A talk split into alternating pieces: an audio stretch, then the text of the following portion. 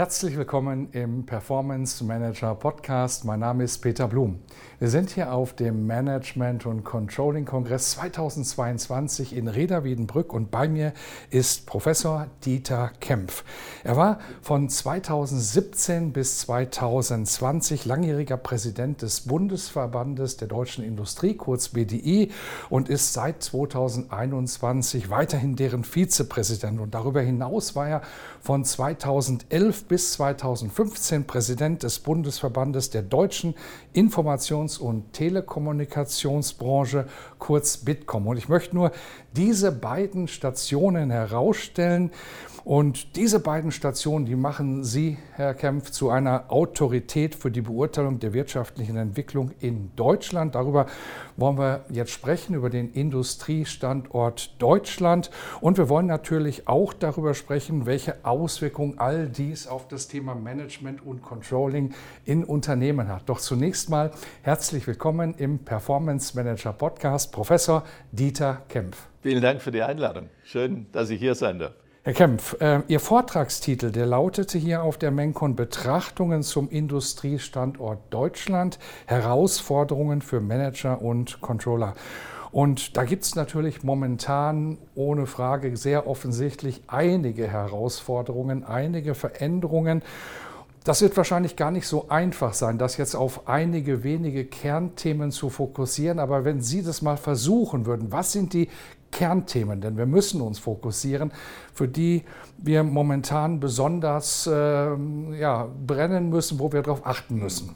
Ja, Im Vortrag habe ich tatsächlich mich auf drei, die ich für wesentlich halte, konzentriert, wenngleich es darüber hinaus noch einige gäbe. Und die drei, die ich ähm, herausgehoben versucht habe zu bearbeiten, ist als erstes mal das Thema ähm, Klimawandel, Klimaveränderung, Energie. Also das ist ja ein ganzer Themenblock den die Wirtschaft da stemmen muss, äh, die Industrie äh, in ganz besonderem Maße. Das zweite ist Logistik, Logistikketten, Resilienz, ähm, dieser Themenblock.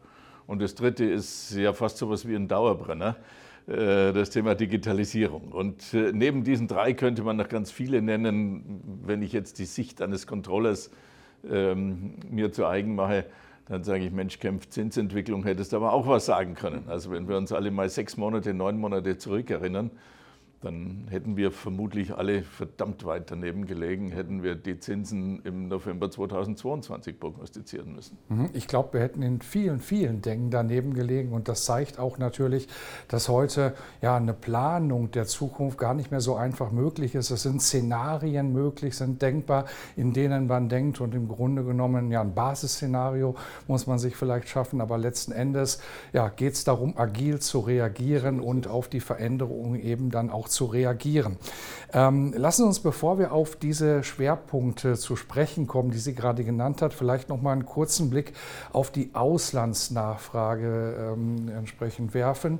Ähm, die Auslandsnachfrage, die schwächelt aktuell. Wir hatten einen Höhenflug, äh, da war auch entsprechend ähm, ja, die Industrie von positiv betroffen, Corona-bedingt. Da gab es Nachholeffekte.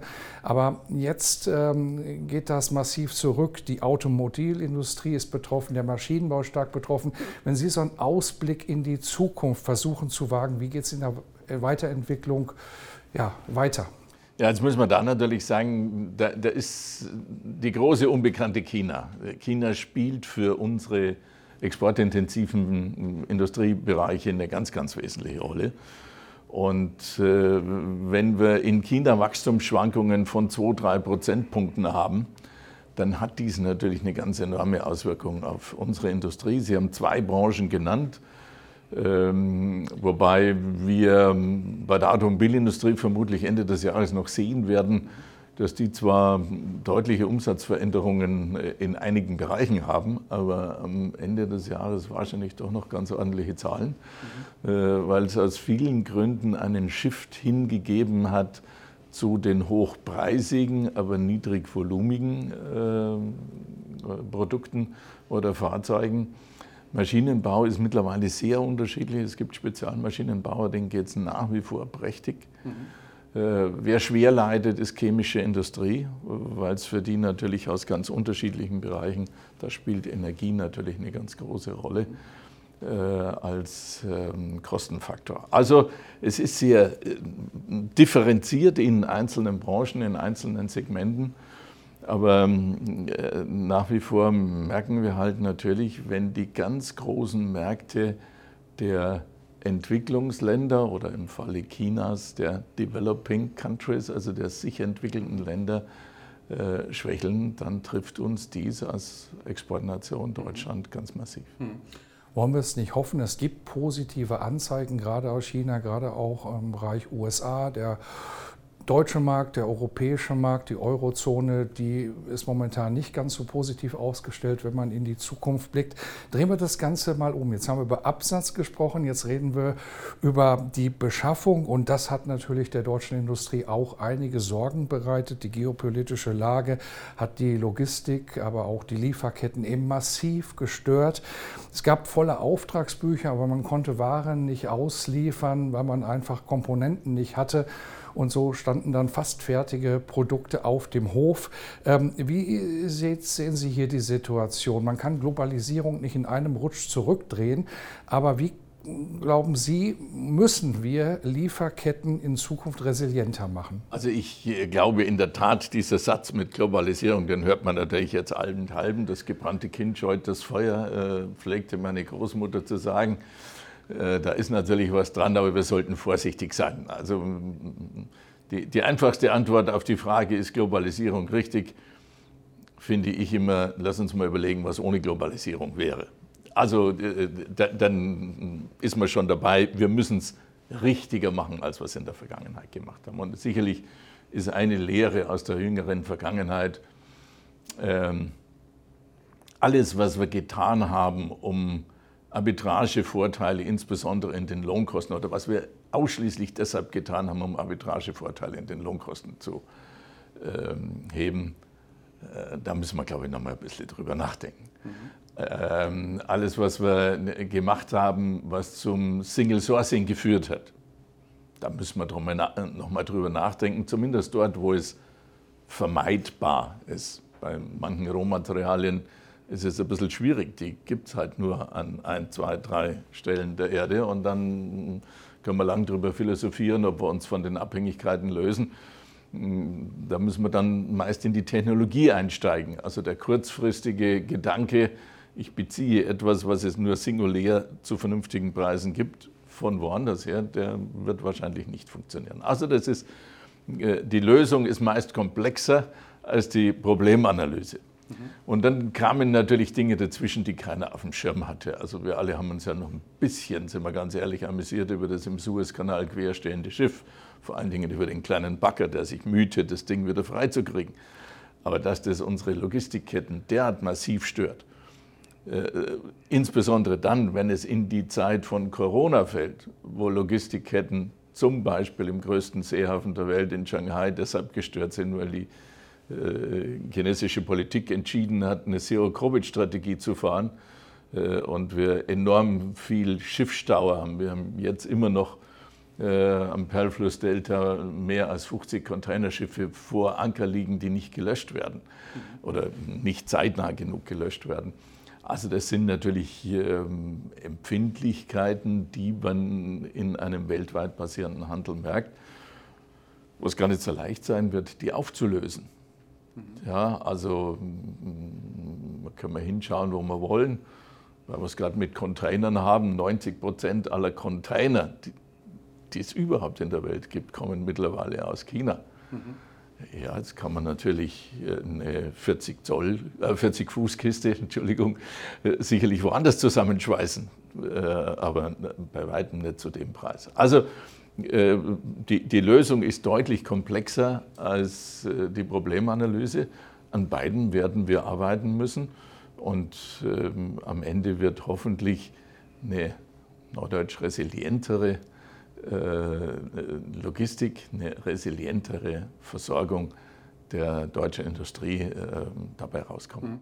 Ich glaube, Sie haben schon sehr differenziert dargestellt. Man kann natürlich fordern, Globalisierung muss zurückgedreht werden, alles lokal, aber so einfach ist die Welt nicht aus Unternehmenssicht. Na klar, kann man auch lokal Produkte beziehen, aber die müssen da eben auch verfügbar sein. Und ich spreche mit vielen hier im Podcast, mit vielen CEOs, mit vielen Einkäufern, mit Finanzern, die sagen, ja, kann ich ja gar nicht hier kaufen, weil es gibt niemanden mehr in Deutschland, es gibt niemanden mehr in Europa, der das, was ich brauche, entsprechend produziert.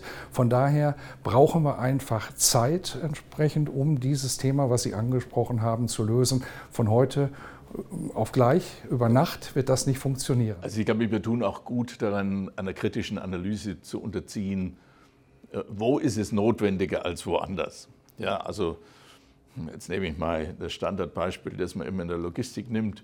Ähm, wie viele Jeans passen in einen 40-Fuß-Container und äh, was kommt dann dabei an Transportkosten von Asien nach Deutschland raus? Das sind ungefähr 30 Cent pro Jeans. Das ist der Grund, warum es billig ist, die in Asien zu produzieren, ganz egal zu welchem Preis ich sie hier verkaufe. Äh, macht mich das abhängig? Äh, naja, es gibt kaum mehr andere Jeansproduzenten als solche in Asien. Was passiert, wenn es vier Monate keine neuen Jeans gibt. Ganz ehrlich, wir sind trotzdem nicht nackt rumgelaufen. Völlig anders sehe ich es bei Medikamenten. Wir haben eine Abhängigkeit, eine große Abhängigkeit zum Beispiel bei Herz-Kreislauf-Medikamenten. Da wäre es vielleicht schon tunlich, sich zu überlegen, ob das wirklich alles in China produziert werden muss oder ob es nicht Alternativen gibt in anderen Ländern mit niedrigerer Lohnstruktur als in Zentraleuropa, äh, wo ich ein, Second- oder ein Third Sourcing machen kann. Denn Herz-Kreislauf-Medikamente sind vielleicht doch ein bisschen wichtiger. Äh, als die Jeans. Ich entschuldige mich jetzt schon bei der Textilindustrie dafür, für das Beispiel, aber ich glaube, da muss jeder in sich gehen und sagen, ja natürlich. Und diese Beispiele könnte man beliebig wiederholen. Ich glaube, das Thema ist vielschichtig. Da könnten wir wahrscheinlich zwei Stunden differenziert äh, uns darüber unterhalten und würden immer noch neue Themenfelder finden. Ich möchte aber zu einem weiteren Schwerpunkt Ihres Vortrags heute kommen. Sie haben das Verhältnis von Wirtschaft und Gesellschaft thematisiert. Das ist auch ein großes Feld. Was was ist Ihnen bei diesem Schwerpunktthema wichtig gewesen? Ja, mir ist wirklich wichtig, dass wir aufpassen, dass wir nicht in zwei Diskussionsbereiche verfallen, die man ganz stark in den USA beobachten kann. Einen von eher industrieller und Agrarinfrastruktur gekennzeichneten ländlichen Welt, gekennzeichneten ländlichen Welt kontra einer sehr urban, urbanen Wissensgesellschaft. Ähm, ich löse mich wieder von den USA, dort sieht man die Spaltung sehr stark. Dort geht mit dieser Spaltung auch eine sehr starke politische Spaltung einher. Und da sage ich, lass uns aufpassen, dass dies nicht passiert. Viele Diskussionen, die wir in Deutschland zum Beispiel rund um Nachhaltigkeitsthemen führen oder potenziellen Lösungsansätzen für Nachhaltigkeitsthemen, die gehen natürlich äh, in bestimmten Regionen Deutschlands völlig ins Leere. Äh, interessanterweise sind viele dieser ähm, geografischen Regionen, wo sie ins Leere gehen, Industrieregionen. Ostwestfalen-Lippe ist ein wunderbares Beispiel einer mittelständischen Industrieregion. Wenn man mal eine beliebige Auflistung der Hidden Champions nimmt, dann sind eine ganze Menge hier. Das sind noch eine ganze Menge in Baden-Württemberg, das sind nur ein paar in Bayern. Und dann gibt es nur vereinzelt, eher aus früherer Zeit, solche im Ruhrgebiet. Mittelständische Struktur, nicht wirklich in den städtischen Ballungsräumen. Viele Diskussionen, welche Lösungen es für unsere Klimaprobleme zum Beispiel im Verkehr gibt, führen wir aber dummerweise in den urbanen Gebieten.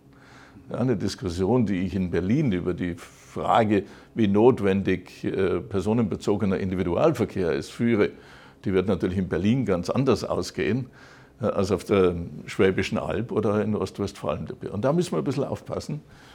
Äh, dazu kommt, dass ähm, ich, da bin ich vielleicht mit ein klein wenig Bias versehen, das Gefühl habe, dass viel zu viele bei uns glauben, wir könnten eine erfolgreiche Zukunft auch dadurch gestalten, dass wir uns in 20 Jahren nur noch gegenseitig ähm, koffeinhaltige Getränke und Burger servieren. Ich versuche bewusst Marken auszulassen. Das wird nicht funktionieren. Unser Wohlstand, gerade in Deutschland, fußt ganz wesentlich darauf, dass wir ungefähr noch ein Fünftel des Bruttoinlandsprodukts aus der Industrie haben und ungefähr noch 18 Prozent der gesamten Arbeitskräfte in industriellen Arbeitsplätzen, die in der Regel relativ hoch bezahlt sind, ähm, verglichen mit dem äh, von großen Niedriglohnbereichen gekennzeichneten Dienstleistungsbereich. Und da müssen wir schon aufpassen, dass wir uns diese halten. Äh, nicht alles, was Industrie heißt, muss ein rauchender Schlot sein. Mhm. Äh, das muss man in den Griff kriegen. Da müssen wir Industrie anders machen und anders denken. Umgekehrte Reihenfolge. Äh, aber wir sollten aufpassen, dass wir unseren industriellen Kern nicht vernachlässigen. Mhm. Jetzt haben Sie den Klimawandel angesprochen, ein weiterer Schwerpunkt ja Ihres Vortrages. Und ich habe gerade so zwischen den Zeilen verstanden, dass Sie sagen, achtet darauf, dass ihr immer auch ja, die, die richtige Balance entsprechend wahrt, dass ihr das nicht dogmatisch äh, diskutiert. Natürlich ist Klimawandel wichtig und ich glaube, das hat auch die Industrie verstanden, wenn man sieht, was alles getan wird und bis hin zu Reporting rein, ins Nachhaltigkeitsreporting, was ja nicht nur ein Reporting ist, sondern was ja auch eine ganz klare Handlungsaufforderung nach sich zieht, dann ähm, merkt man das natürlich schon. Das heißt, natürlich nicht, dass alle Klimaprobleme gelöst sind. Von daher mal die Frage, aber aus Unternehmenssicht, was muss denn jetzt heute noch aus Ihrer Sicht ein Unternehmen tun? Was müssen Unternehmen tun? Was muss die deutsche Industrie tun, die ja schon mitten auf dem Weg ist, was Veränderungen angeht? um in Richtung Klimawandel ja, positive Aspekte zu setzen? Also natürlich muss es in, in jedem Unternehmen, ich sage mal, on top verankert sein. Das muss ein strategisches Ziel sein. Ich glaube, dass wir da weiter sind, als man gemeinhin glaubt. Mhm. Ähm, alle haben das äh, erkannt. Es ist bei weitem nicht so, dass es nur die großen börsennotierten Unternehmen auf der Agenda haben. Das hat jeder auf der Agenda. Die Lösungswege dahin sind vielfältig, schwierig. Ich glaube eher, dass die Hemmnisse dazu in ganz anderen Bereichen kommen. Langwierige Genehmigungsverfahren, Denkverbote, die wir uns auflegen, dass wir uns in Deutschland nach wie vor schwer tun mit Carbon Capture and Storage und Carbon Capture and Usage, äh, macht es uns sehr, sehr schwer. Und es ist, sorry to say, aus meiner Sicht tatsächlich ein Denkverbot. Ja, denn wir, wir haben überhaupt kein Problem, nämlich das nächste Beispiel, ähm, LNG-Terminals für Fracking-Gas, das in anderen Ländern gewonnen wurde, zu bauen. Also wir wollen das aus Fracking-Verfahren genutzte Gas gern nutzen, aber Fracking bei uns wollen wir bitte nicht, weil wir Angst haben vor möglichen geologischen äh, Problematiken. Die muss man lösen, völlig klar. Aber ich, ich glaube, wir müssen zu Denkverbote auflösen. Und äh, der dritte Teil ist, wir müssen Planungsprozesse beschleunigen.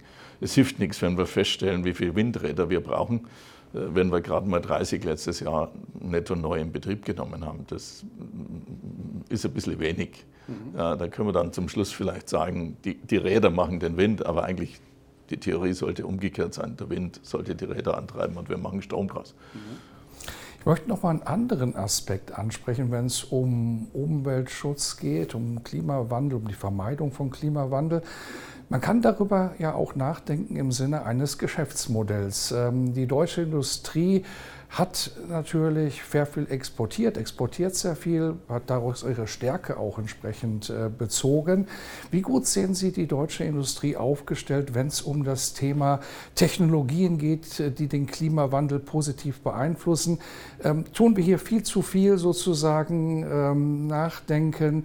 über CO2-Vermeidung im eigenen Unternehmen oder versuchen wir daraus auch genug ein Geschäftsmodell zu machen?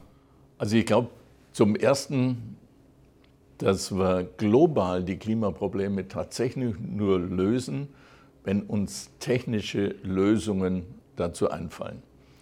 Äh, allein Verzicht predigen wird nicht funktionieren. Wir, werden nicht erfolgreich damit sein, dass wir den sich entwickelnden Ländern und den Entwicklungsländern oder der Bevölkerung dort sagen, Leute, wir wissen jetzt, was wir die letzten 40 Jahre äh, falsch gemacht haben, nämlich unseren Wohlstandszuwachs mit überbordendem Energiekonsum quasi zu füttern, macht das nicht, verzichtet lieber auf Wohlstandszuwachs. Das wird weder in Afrika uns jemand abnehmen oder gar nachmachen wollen, noch in Asien. Also in jenen Bereichen, wo die Bevölkerung überproportional stark äh, wächst und natürlich auch ein Teil der ähm, inhärenten Problemlage darstellt. Sondern es wird uns nur gelingen, wenn wir Lösungen anbieten können, mit denen wir den Menschen dort eine Chance geben, Wohlstandszuwachs zu erreichen mit Energiekonsum, aber einer Form der Energie, die die Umwelt nicht so schädlich, schädigt, wie die, die wir verwendet haben im Rahmen der Industrialisierung. Das heißt, von uns müssen die Lösungen kommen. Von uns meint jetzt nicht nur aus Deutschland, aber aus jenen Ländern, die eben stark technologiegetrieben sind. Und Deutschland hat halt noch den größten Industriebereich in den zentraleuropäischen Ländern. Also das muss unser Bemühen sein. Da ist eine Chemieindustrie gefordert. Da ist der Maschinenbau gefordert, da ist die elektrotechnische Industrie gefordert und da ist letztlich natürlich auch Verkehr und Verkehrssektor, also Automobilindustrie und alles, was damit zusammenhängt, gefordert. Mhm.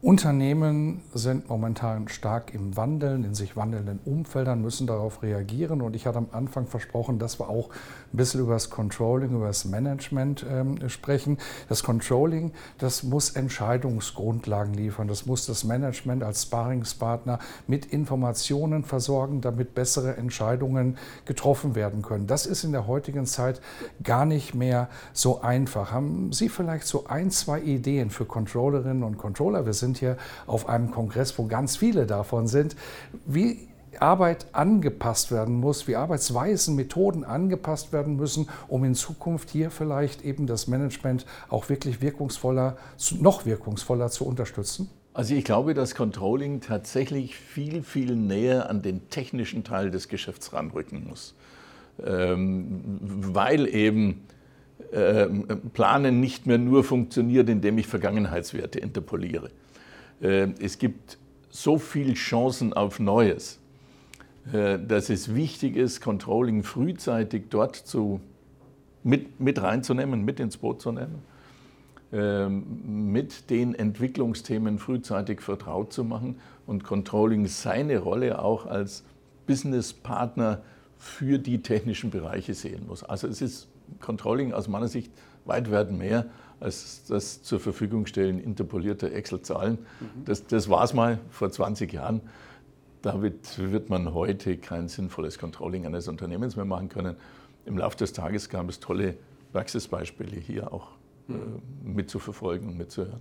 Mhm. Und ich glaube auch das Mindset hier und da muss sich wandeln, eben genauso wie Sie es gesagt haben, sich nicht nur mit Excel und mit Zahlen zu befassen, sondern eben auch wirklich mit dem echten Geschäftsmodell, das echte Geschäftsmodell verstehen. Und das kann natürlich gerade in der Industrie auch dazu führen, dass man ja, technische Prozesse versteht, dass man chemische Reaktionen begreift, zu welchen Auswirkungen die führen. Und ich glaube, das ist so ein genereller Trend. Man wird jetzt nicht Chemiker werden wollen, nee, entsprechend als Controller, aber man muss zumindest einen generellen Überblick oder ein recht gutes Gefühl haben, weil alles Wirtschaften drückt sich in Zahlen ja. aus und die Zahlen wird man nur verstehen, wenn man versteht, was real stattfindet. Und, und ich glaube, es ist wirklich eine, eine Kernänderung damit verbunden, äh, klassische Controlling-Zyklen, wie, wie wir sie in der Vergangenheit gewohnt waren ja, so äh, äh, die Jahresplanung, die vierteljährlich verfeinert wird und da draußen im Monat, äh, das wird nicht mehr funktionieren. Also es, es wird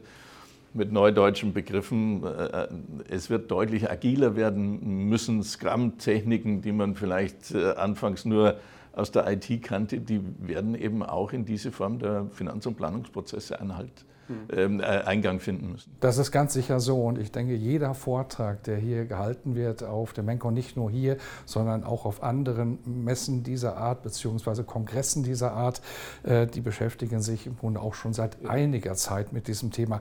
Jetzt möchte ich abschließend einen Themenschwerpunkt Ihres Vortrages nicht unter den Tisch fallen lassen. Sie haben darüber gesprochen, ähm, dass Daten natürlich einen Wert haben. Da wird jeder zustimmen, aber sind da natürlich ein bisschen differenzierter reingegangen und haben gesagt, wir müssen die richtige Balance finden zwischen Data Ownership und Data Protection. Jetzt fangen wir vielleicht mal ganz vorne erstmal an, denn viele werden sich jetzt fragen, ja, wo ist überhaupt das Problem? Vielleicht können Sie das erstmal schildern. Äh, naja, ich versuche mich ja äh, schon lange dabei, dass wir in Deutschland eine intensivere Diskussion über Safety, Security und Data Protection, also den, den engeren Kern des personenbezogenen Datenschutzes führen müssen. Mhm. Also wie sicher sind meine Daten, wie sicher sind Übertragungswege und was bedeutet dann der personenbezogene Datenschutz. Wenn wir die drei Dinge äh, stringenter diskutieren würden in Deutschland. Wir haben uns in der Diskussion und auch in der rechtlichen Gestaltung, in der ähm, Ausführung des Gestaltungsrahmens sehr stark auf den dritten Teil fokussiert. Der ist uns ganz wichtig, aus nachvollziehbaren Gründen. Aber hätten wir uns in gleicher Weise auf die ersten beiden konzentriert, dann wären wir wahrscheinlich viel, viel früher auf ein Thema Data Ownership gekommen. Wem gehören die Daten? Wer darf sie wann, wofür nutzen? Dafür gab es vor 20 Jahren gar keine guten technischen Lösungsmodelle. Aber mittlerweile hätten wir gute technische Lösungsmodelle, ähm, dass man äh, dem einzelnen Datum auch eine Art digitales Kennzeichen mitgeben kann, aus dem hervorgeht, wem gehört dieses Datum und aus dem derjenige, dem es gehört, auch definieren kann, wer darf mit meinem Datum in welcher Weise weiterarbeiten. Darf es angucken, darf es kopieren, was äh, darf er damit tun? Enveloping-Verfahren würde jetzt zu weit führen, dies zu erläutern. Wenn wir das getan hätten, dann täten wir uns deutlich leichter mit dem ohnehin sehr, sehr schwierigen Thema Sicherheit, weil der Angreifer ist natürlich wie im alten Western immer ein bisschen leichter hat als der Verteidiger. Mhm. Der, der hat den Zeitvorteil in der Hand. Der hat die Wahl der Waffen in der Hand, klingt jetzt sehr martialisch, aber wir merken das ja.